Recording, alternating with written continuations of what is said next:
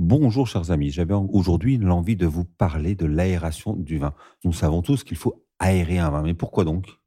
Qu'est-ce qu'il se passe dans cette bouteille de vin qu'il faille que nous lui apportions comme ça de l'oxygène? On va essayer de comprendre un petit peu cela et puis de quelle manière nous allons pouvoir profiter de cette aération. Alors effectivement, un vin qui a été vinifié par son vigneron a été mis en bouteille enfermé comme cela dans cette bouteille et il va vivre pendant quelques mois, quelques années dans un monde dit réduit. Cette réduction, ça veut dire que le vin euh, n'a pas d'oxygène. Le vin vit dans cette bouteille complètement fermée. Ça va le protéger. D'ailleurs, il ne va pas s'oxyder. Il va pouvoir durer dans le temps. C'est la force des grands vins. Et nous allons pouvoir tranquillement en profiter quelques mois, quelques années plus tard, parce qu'il était bien fermé. Mais cette fermeture, finalement, elle a quelques inconvénients.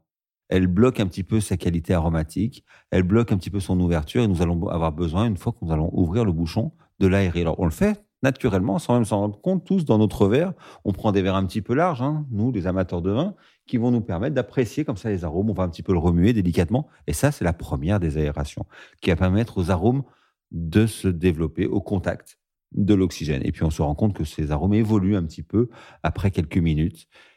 Donc, on va se dire, mais que se passe-t-il? Et si nous l'aérions un petit peu plus? Et là, on pourrait, pourquoi pas, le passer en carafe, le verser dans une carafe pour lui amener toute cette aération et lui permettre d'en capter encore plus. Et là, on va falloir commencer à faire attention.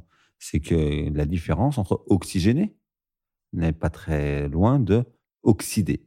Oxydé est un défaut, oxygéné serait une qualité.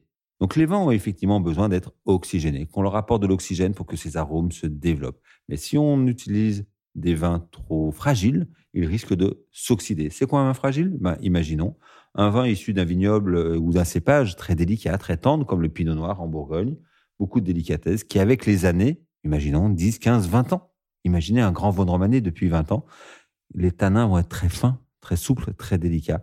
Et ben cette oxygénation risque de nuire à la structure tannique, risque de nuire au vin, aux arômes, et finalement, le vin va s'oxyder. Donc vous allez le passer en carafe, croyant parce qu'il y a un peu de dépôt en plus dans votre bouteille, ce carafage lui fera du bien et va l'aérer, et au contraire, vous allez l'oxyder. Donc il vaut mieux mettre la bouteille debout, attendre que le dépôt se dépose au fond de la bouteille et servir délicatement et attendre peut-être quelques minutes que le vin s'ouvre dans votre verre que de prendre le risque de le violenter et de lui amener trop vite de l'oxygène. Donc les vins ont besoin d'oxygène pour s'aérer, pour développer les arômes. Et cet oxygène dans les vins rouges un petit peu puissants, avec une structure tannique comme ça très marquée, souvent l'aération permet d'assouplir cette structure tannique. Les tanins deviennent plus élégants. Donc vraiment, le vin nécessite cette aération. Alors on peut l'ouvrir un petit peu à l'avance, on peut utiliser des, des machines comme la Divine qui vont permettre d'amener trois heures d'équivalence de carafage ou une carafe, comme on fait au restaurant, parce qu'effectivement, on ne sait pas toujours à l'avance quel type de vin on va euh, commander. Donc, cette aération, elle peut également fonctionner pour les vins blancs, qui eux aussi ont besoin d'un petit peu d'air pour développer leurs arômes, mais vu qu'ils n'ont pas cette structure tannique, ils en ont besoin un petit peu moins, parce qu'ils n'ont pas besoin de calmer les tanins comme pour les vins rouges. D'une manière générale, les vins jeunes, corpulents, puissants, avec une belle matière, vont nécessiter un petit peu plus d'aération. Les vins vieux, avec des tanins très fins, très délicats, très souples, vont être beaucoup plus fragiles.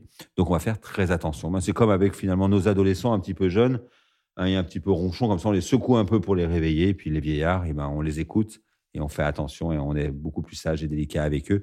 Voilà l'aération, quelque chose de nécessaire pour les vins, pour les grands vins, pour leur apporter toute la complexité et la finesse aromatique et en bouche qu'il est nécessaire pour les apprécier. Merci à vous et à bientôt.